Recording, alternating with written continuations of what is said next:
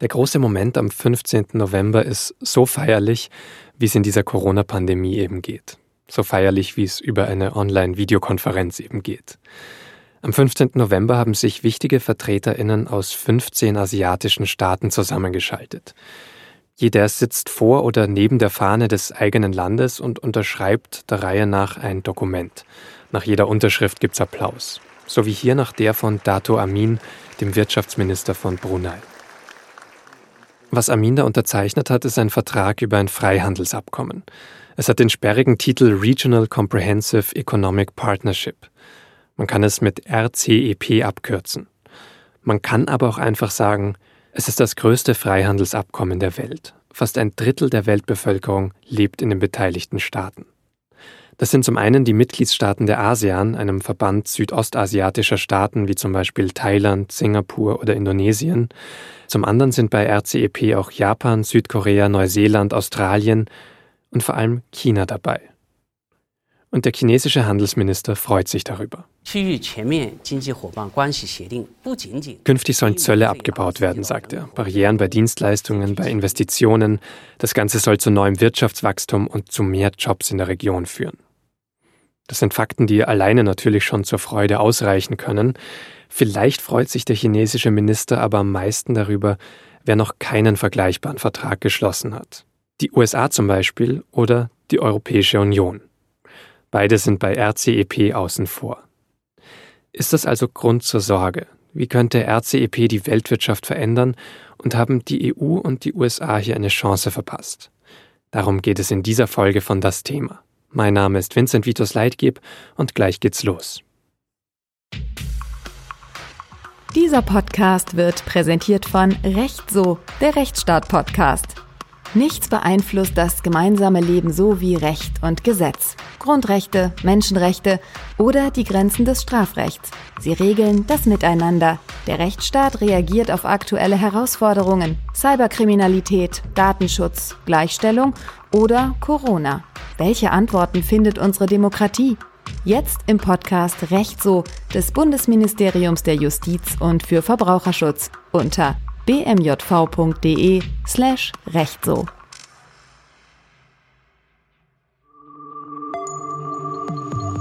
Das Thema. Der Podcast der Süddeutschen Zeitung.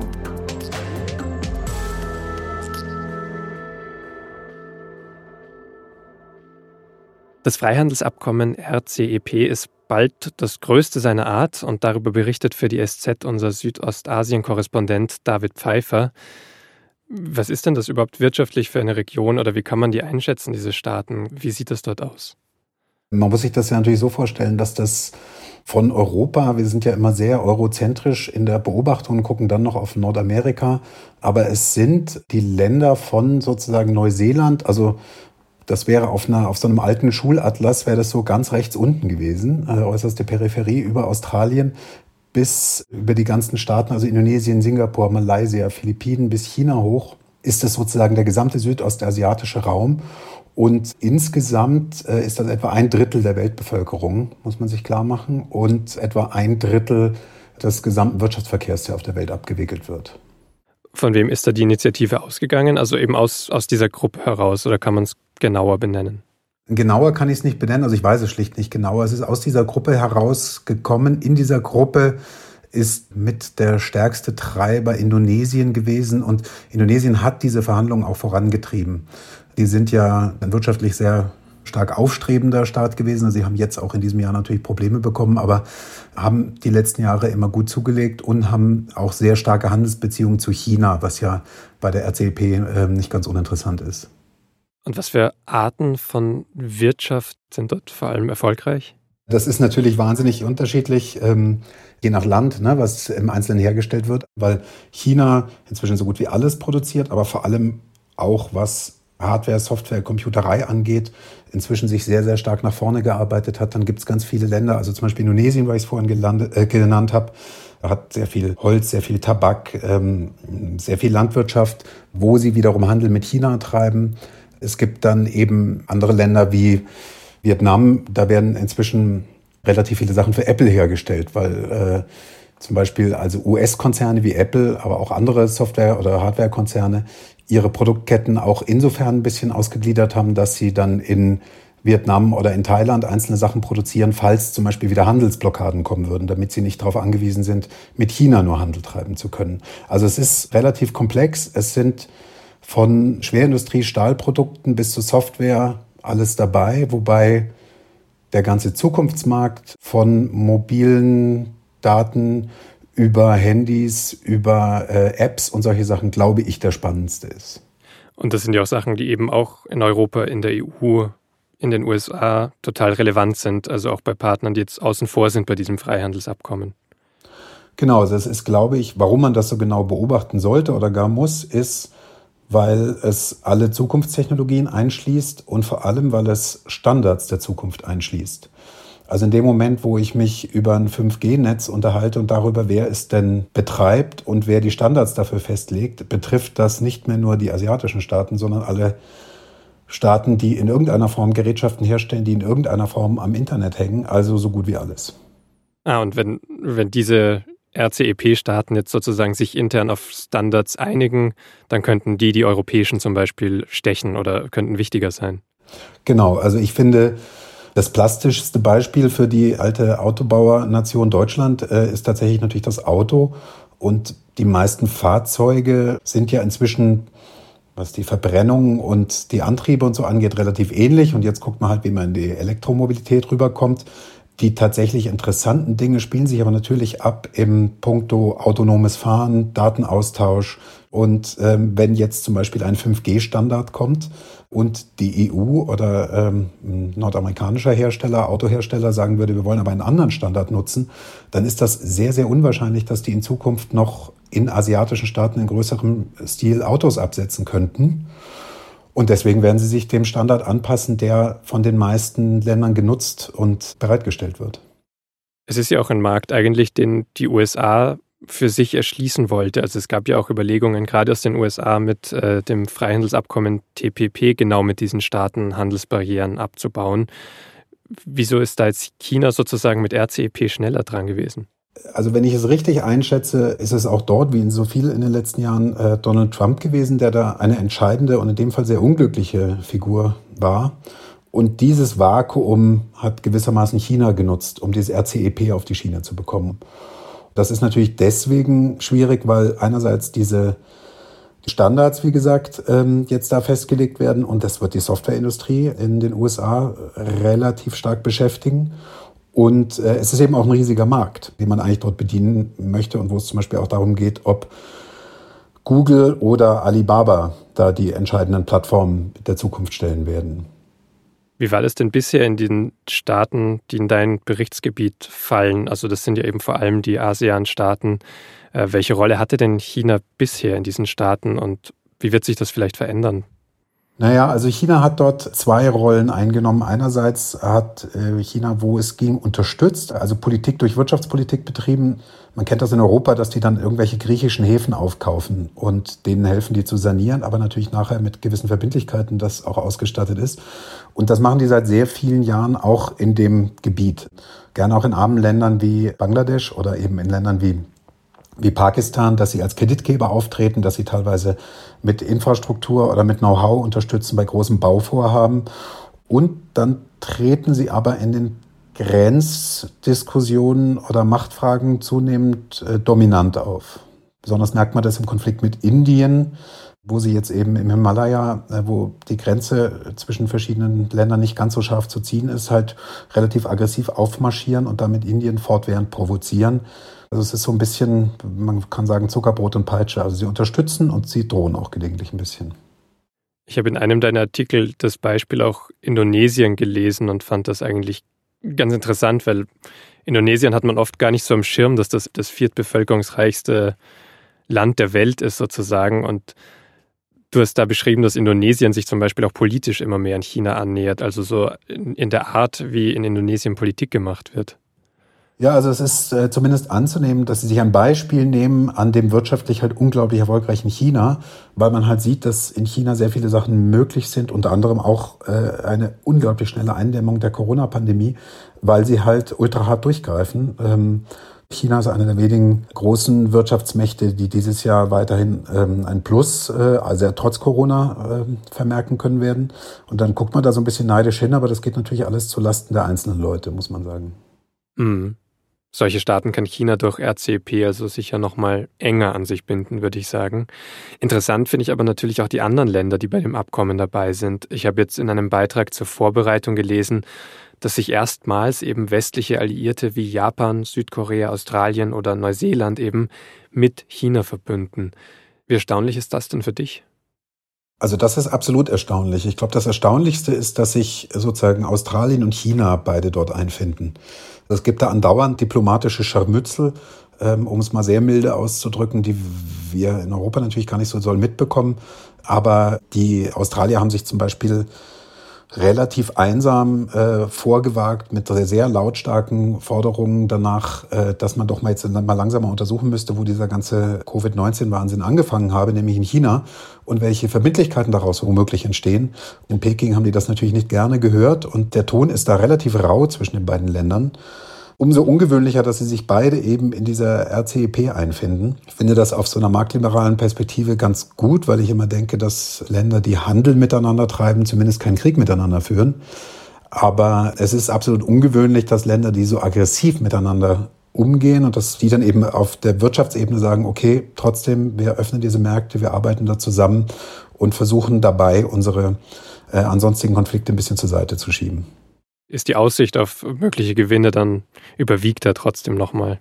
Ja, also genau, man kann das natürlich immer so ein bisschen zynisch finden, dass man sagt, so langsam ums Geld geht, sind sich dann doch wieder alle einig oder so. Aber ähm, ich, das empfinde ich nicht so. Also ich empfinde es wichtiger, dass die Leute eben überhaupt miteinander sprechen oder dass die Staaten miteinander sprechen und dass man irgendwie in Kontakt bleibt. Und das ist ja auch das, was man jetzt merkt, dadurch, dass Indien sich rausgezogen hat scheinen die auch sofort ein Stück weit isolierter zu sein. Und so gesehen sehe ich da auch einen absoluten Nutzen davon, dass die zusammenarbeiten.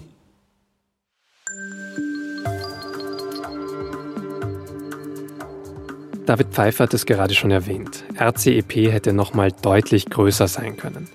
Vor rund drei Wochen haben ja 15 Staaten per Videocall den Vertrag unterschrieben.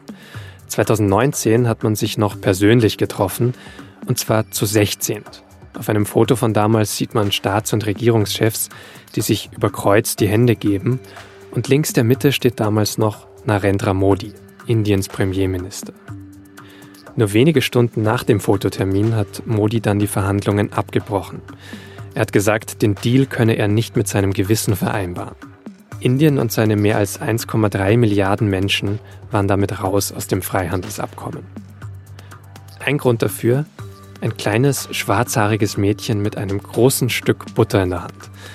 Genauer gesagt, das indische Unternehmen Amul, das seit den 60er Jahren mit der Cartoonzeichnung dieses Mädchens auf seinen Milchprodukten wirbt.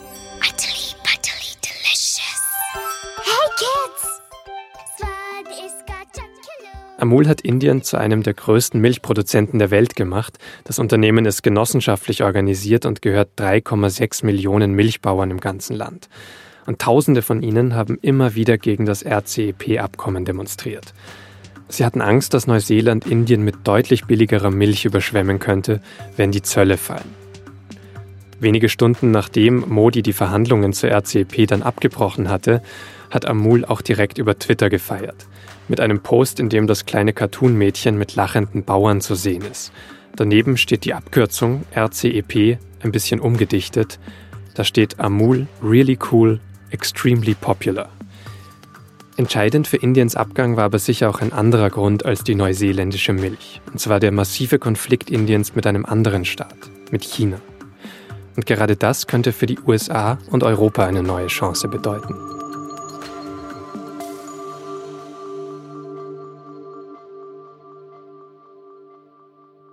David, du hast letztens geschrieben, aus indischer Perspektive gibt es keine Frage, wer der Hauptfeind in der Region ist. China. Woran zeigt sich das denn für dich? Das zeigt sich grundsätzlich natürlich daran, dass die sich so ein bisschen kurzfristig da auch rausgezogen haben. Aber ich war vergangenes Jahr in Indien auf einer Reise, wo wir auch, ähm, also es war mit einer, mit einer Journalistengruppe, Und äh, da waren wir bei äh, dem Außenministerium, bei dem Außenminister Jaishankar auch eingeladen, der relativ deutlich gesagt hat, wann immer man ihn auf China und die Grenzkonflikte angesprochen hat, ist er irgendwann mal ungeduldig geworden und hat äh, einen auch sehr scharf angeguckt und gesagt, äh, aber Sie wissen doch selber, dass das keine Demokratie ist.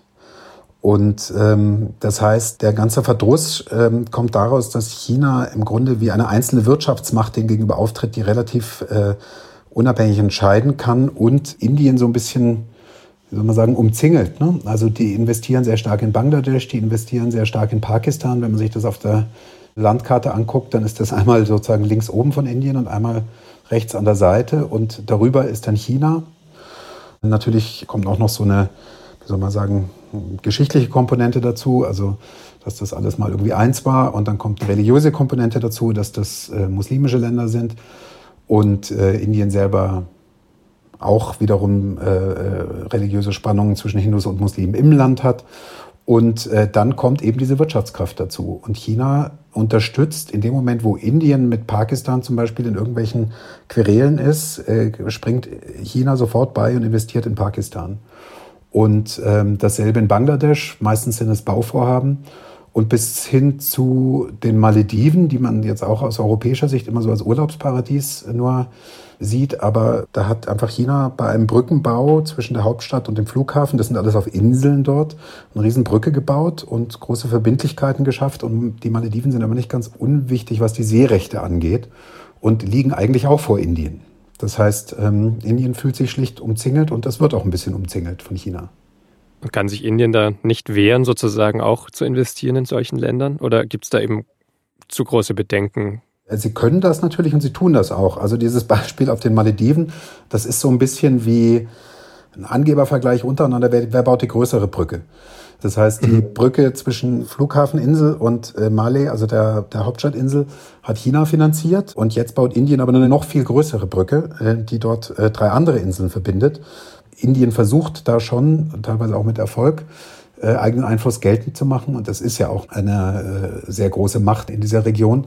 Äh, aber es hat eben verschiedene Probleme. Beispielsweise, dass sie dieses Jahr wirtschaftlich starke Probleme kriegen werden durch äh, die Corona-Pandemie Dazu gehört, dass sie einen sehr, sehr stark regulierten Markt in den Einzelbereichen haben, den sie auch schon im Land nicht gut liberalisiert kriegen oder befreit kriegen. Also momentan sind da gerade sehr, sehr intensive Proteste der Bauern, weil die versuchen, die Marktschutzgesetze, die es für die Bauern gibt, aufzuweichen, muss man sagen.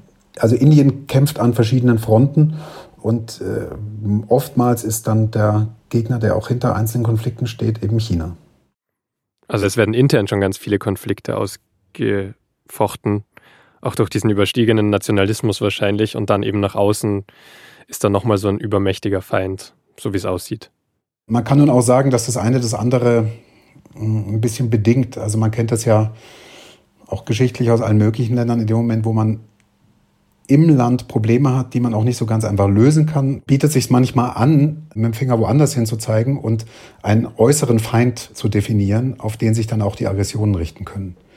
Also es hat dieses Jahr eine Made in China-Kampagne gegeben in Indien, dass jetzt sozusagen alle Produkte, die chinesisch sind oder auch nur chinesische Bauteile enthalten, die müssen jetzt, äh, das sieht man dann wiederum bei den ganzen Online-Versendern, die müssen das immer ausweisen, wenn das aus China kommt. Und da gibt's dann hm, gar nicht so wenig Hardliner in Indien, die dann angefangen haben, ihre Fernsehgeräte mit chinesischen Bauteilen auf die Straße zu schmeißen, um sozusagen den, äh, zu zeigen, dass man sich da ideologisch dagegen stellt. Und das kennt man ja aus anderen Ländern, dass das in dem Moment, wo man innere Spannungen hat, die man nicht so einfach lösen kann, man, die Menschen können sich nur über so und so viele Dinge gleichzeitig aufregen und dann versucht man halt einen äußeren Konflikt zu schaffen, der von den inneren Problemen ablenkt. Äh, wie bewusst oder unbewusst das geschieht, wage ich nicht zu beurteilen, aber es ist halt ein Muster, was man oft sieht. Gibt es da noch andere Beispiele? Also Malediven war zum Beispiel für einen äußeren Konflikt, aber in, innerhalb von Indien zum Beispiel Beispiele, wo chinesische Produkte noch weiter blockiert werden, boykottiert werden, verbannt? Ja, also das am, am extremsten war sicherlich die Sperre von, glaube ich, über 200 Apps und dann haben sie nochmal nachgelegt und äh, man muss dazu sagen, dass in Indien äh, werden zwar iPhones hergestellt, aber selten benutzt. Das ist absolutes Luxusgut. Die meisten Menschen benutzen sehr viel billigere Handys, viele ursprünglich auch aus China und darauf natürlich auch die Apps, die auf den dortigen Betriebssystemen laufen und ganz viel Zahlungsverkehr zum Beispiel auch. Ne? Das ist, wo man Kleinbeträge einfach direkt vom Handy ablösen kann. Und die sind alle gesperrt worden in 0, gar nichts. Und äh, das ist gar nicht so unproblematisch für die meisten Inder, die ein billiges Handy haben mit den Standard-Apps drauf. Die BGP, also die Regierungspartei, versucht gerade im großen Stil zu entkoppeln, so nennt man das, weil man versucht, einzelne Wirtschaftszweige, die eigentlich fast nicht mehr zu entflechten sind, wieder auseinanderzukriegen. Da sind die App-Sperren sicherlich das drastischste gewesen, die drastischste Maßnahme, die Indien ergriffen hat. Wenn das alles so konfliktträchtig ist, und das ist ja nicht seit kurzem so, Wieso hat denn Indien dann trotzdem so lange bei diesem Freihandelsabkommen RCEP mitverhandelt? Oder hat man da überhaupt ernsthaft mitverhandelt oder wollte man einfach mal die Chance nutzen, um, um so am Tisch zu sitzen? Also es ist einerseits tatsächlich eine wirtschaftlich sehr gute Idee, diese Freihandelszone. Ich glaube auch, dass sie Europa und die USA, aber vor allem Europa, ähm, sehr stark beschäftigen wird äh, in den nächsten Jahren, je nachdem, wie gut sie jetzt im Ausbuchstabieren äh, dann noch funktioniert und wie gut es umgesetzt wird. Das war einfach sehr attraktiv und Indien ist eben ein riesiger Markt und ein riesiger Hersteller in der Region. Deswegen war das sehr sinnvoll, dass sie da mitverhandelt haben.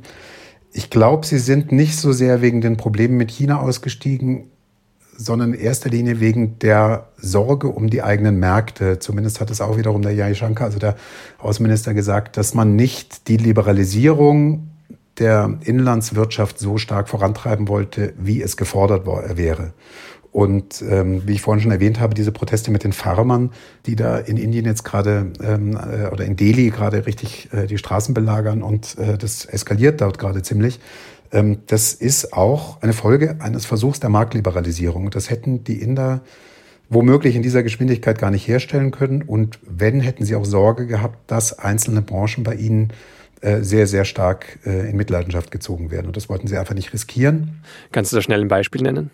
Also was ich so ein ganz plastisches Beispiel finde, was man so ähm, sozusagen vergröbert dargestellt äh, sagen kann, ist Amazon, die in Indien momentan einen Handelspartner suchen, weil man muss in Indien zum Beispiel, das macht eben, da gibt's äh, reichlich Gesetze, was die Marktregulierung angeht, muss man einen Partner haben, einen regionalen Partner. Also Amazon kann da nicht, wie in vielen anderen Ländern, unter anderem auch in Europa, so lustig vor sich hin agieren und äh, ganze Branchen ausdörren, sondern die müssen ähm, einen Partner vor Ort haben und gleichzeitig kriegen die sehr starken Widerstand, weil zum Beispiel die Einzelhandelsgewerkschaft, wenn man die mal so übersetzen will, dass äh, fast allein 40 Millionen äh, Geschäfte oder Unternehmer, Kleinunternehmer zusammen und äh, die wollen halt nicht, dass Amazon ihnen das Geschäft kaputt macht, was sie dieses Jahr natürlich zu Teilen schon ganz gut konnten, weil Amazon vor Ort in Indien etwas sehr Kluges gemacht hat. Äh, die haben sozusagen Kurierdienste ausgebaut, die besser funktionieren als die indische Post, was wohl nicht so wahnsinnig schwierig ist, äh, aber auch besser funktionieren als bisher alle Kurierdienste. Und das ist natürlich in der Corona-Pandemie wichtig geworden. Und deswegen haben sie auch eine gewisse Power ähm, in den Verhandlungen mit der Regierung. Und gleichzeitig ist aber eben diese riesen Einzelhandelsgewerkschaft mit 40 Millionen angeschlossenen Mitgliedern, die sagt, wenn ihr denen unbeschränkt Zugang zum Markt gibt, dann sind wir innerhalb von ein paar Jahren platt. Und Einzelhandel meint in dem Fall, in Indien muss man sich das vorstellen, in jeder größeren Stadt, wenn man vor die Tür geht, hat man halt immer noch einen Schuster und äh, drei Garküchen und äh, einen Buchhändler und diese ganzen Sachen in direkter Umgebung, um einkaufen gehen zu können. Und ähm, das wissen wir ja nun aus anderen Märkten, unter anderem auch aus dem eigenen, was mit diesen Läden üblicherweise passiert, wenn Amazon da sehr dominant auftritt. Und deswegen wird denen der Zugang versperrt bisher und die Frage ist, wie lange man das aufrechterhalten kann.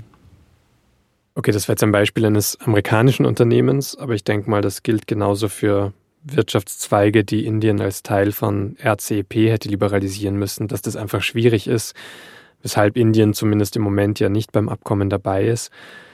Könnte ja jederzeit beitreten. Genau. Aber das ist jetzt auch schon angedeutet mit Amazon zum Beispiel. Ähm, die USA die könnte jetzt eben so ein alternativer Partner für Indien sein gegenüber diesem RCEP-Block. Indien und die USA sind schon in relativ intensiven Gesprächen und was äh, der Außenminister eben auch gesagt hat, ist, dass sie ganz konkret versuchen, sehr stark mit der EU zusammenzuarbeiten und versuchen dort äh, eine Freihandelszone womöglich oder zumindest eine Handelszone zu schaffen, die äh, bestimmten Handel erleichtert und mit Europa stärker zusammenzuarbeiten.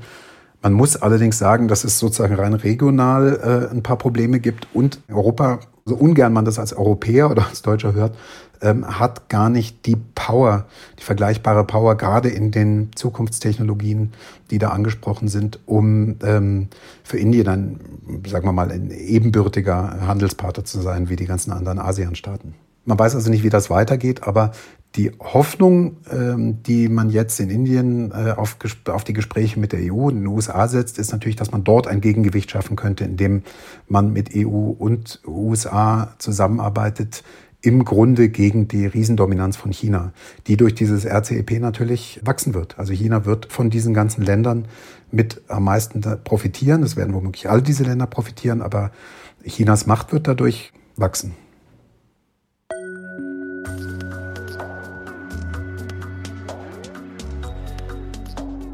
Soweit also David Pfeiffer, der SZ-Korrespondent für Südostasien. Und er hat es ja gerade schon angedeutet. Auch für die EU war RCEP Thema und das wird es vermutlich auch noch bleiben. Gerade weil die EU selbst in den vergangenen Jahren mehrmals Probleme oder Verzögerungen hatte, ähnliche Freihandelsabkommen abzuschließen oder zu ratifizieren. So zum Beispiel beim TTIP-Abkommen mit den USA, beim CETA-Vertrag mit Kanada oder zuletzt hierbei. Und wenn wir jetzt mal zum Stichwort Mercosur kommen, warum stellt die Bundeskanzlerin dieses Abkommen in Frage? Das treibt die Südamerikaner in die Arme von China, statt sie zu mehr Klimaschutz zu bewegen. Das war die FDP-Abgeordnete Sandra Weser im September im Bundestag. Und das Mercosur-Freihandelsabkommen, über das sie da spricht, war 2019 eigentlich schon fertig ausgehandelt. Mit südamerikanischen Staaten wie Brasilien und Argentinien.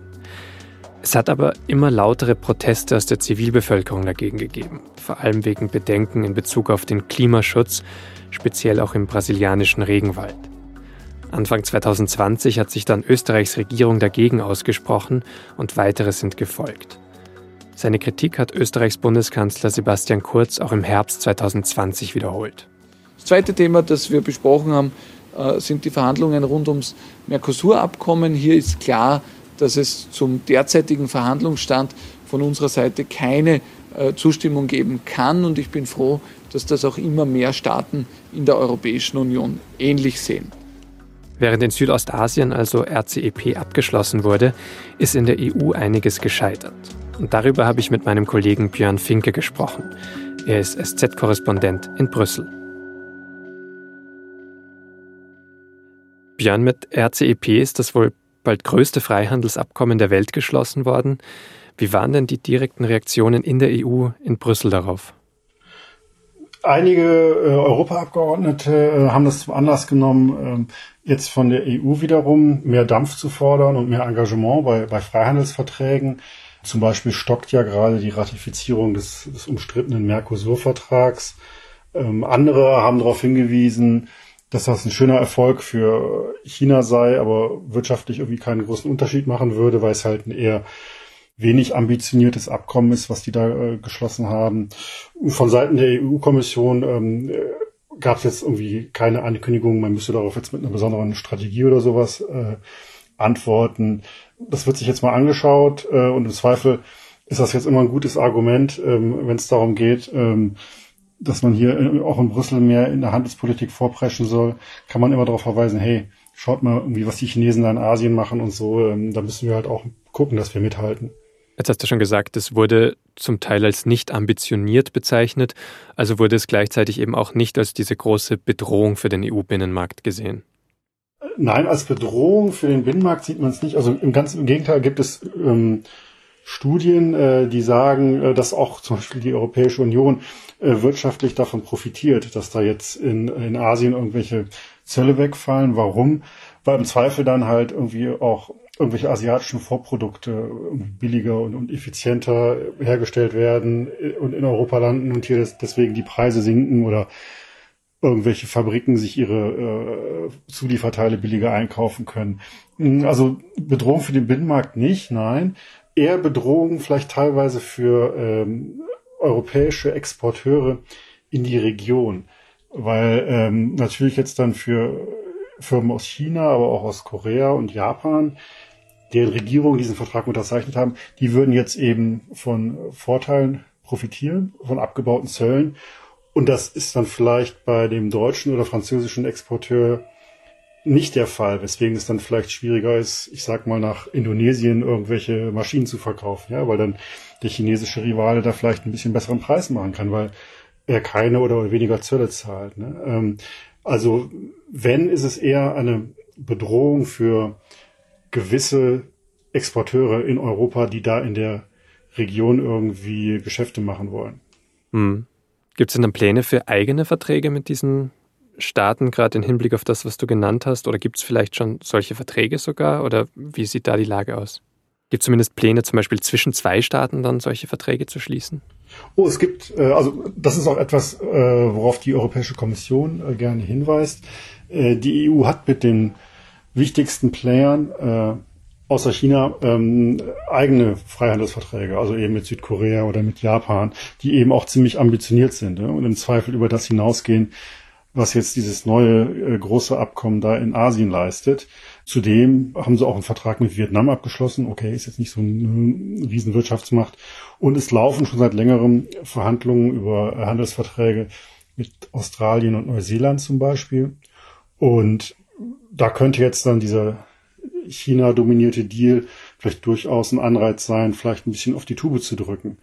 Weil dann, wenn eben auch die EU mit den wichtigen Märkten da eigene Handelsverträge hat, dann ähm, hat man eben nicht mehr die Gefahr, dass in, in Zukunft vielleicht Exporteure aus China einen besseren Preis machen können, weil sie irgendwie auf dem australischen Markt halt einen weniger zahlen, als, als es ein EU-Exporteur machen müsste. Also sicher noch kein Grund zur Panik, kann man vielleicht zusammenfassen, aber vielleicht Grund zur Achtsamkeit dazu ein bisschen genauer hinzusehen. Ähm, du hast aber selbst schon das Stichwort Mercosur genannt und es ist ja so, dass in den vergangenen Jahren einige Freihandelsabkommen der EU wirklich im Endspurt zum Teil auch nochmal gescheitert sind. Warum tut sich die EU dann so schwer damit, solche Freihandelsabkommen abzuschließen?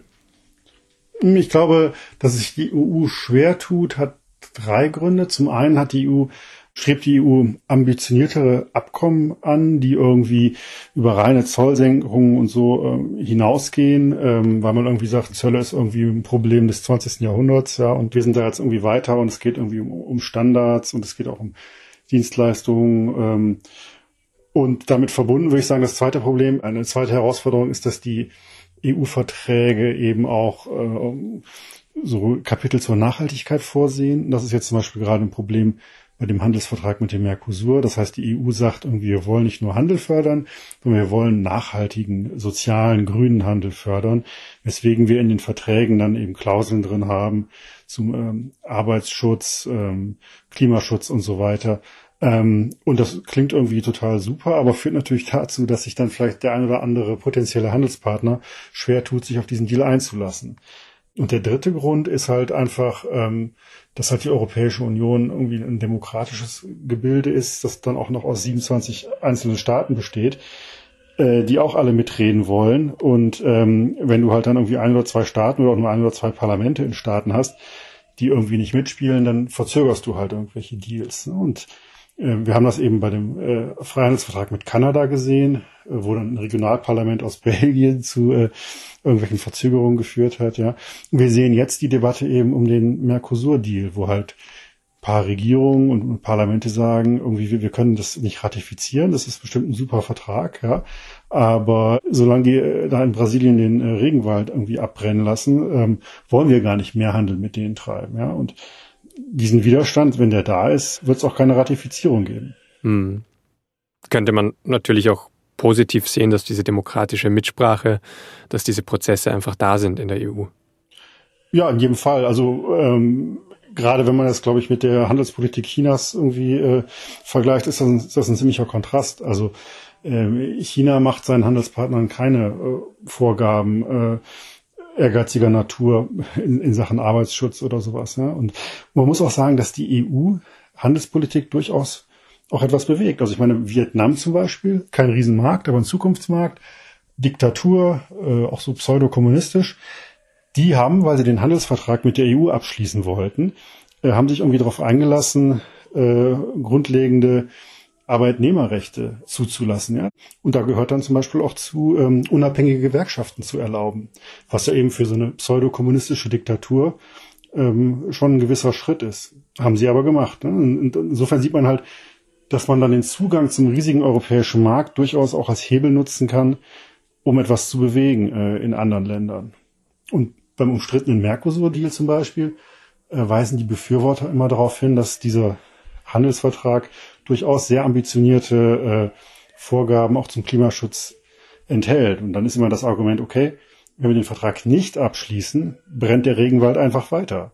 Wenn wir ihn abschließen, brennt er auch, aber wir können halt Einfluss nehmen. Gegner des Deals sagen halt, ähm, Papier ist geduldig und äh, die Vorgaben sind nicht scharf genug und äh, Verstöße können nicht irgendwie geahndet werden. Ne? Also das ist sozusagen, also die Europäische Union steckt da bei der Handelspolitik im Grunde so ein bisschen wie in so ja, in einem Dilemma. Ne? Auf der einen Seite gibt es halt Leute, denen die Handelspolitik immer noch nicht ambitioniert genug ist und nicht grün und sozial genug ist. Ne? Und auf der anderen Seite gibt es halt jetzt schon Leute, die sagen, ähm, okay, wenn ihr halt die Handelsverträge mit solchen Sachen überfrachtet und da irgendwelche ehrgeizigen Standards reinschreibt, dann machen die Leute halt mit uns keinen Deal mehr, dann machen sie halt einen Deal mit China, weil China halt nicht so äh, lästige Anforderungen stellt. Das kann also sehr positiv sein, der Einfluss der EU, das hast du gerade am Beispiel Vietnam beschrieben.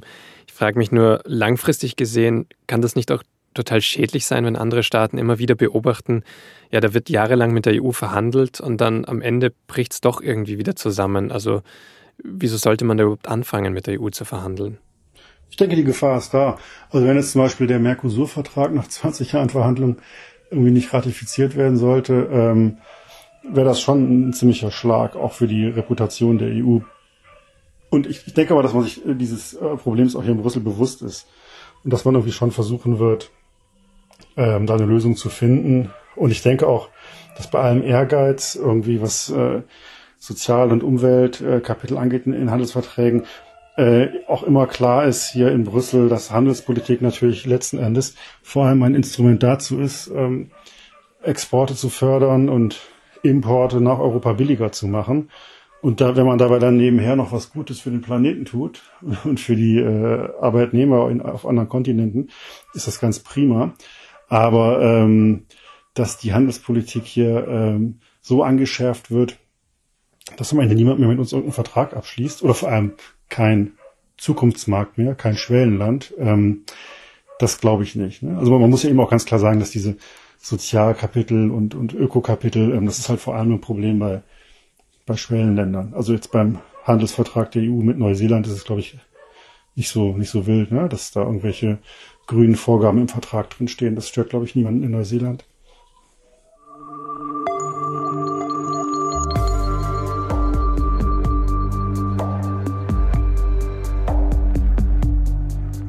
Das war Björn Finke, SZ-Korrespondent in Brüssel.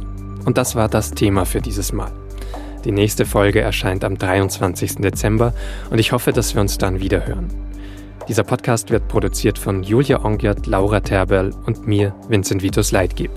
An dieser Folge hat außerdem Theresa Chrismann mitgearbeitet.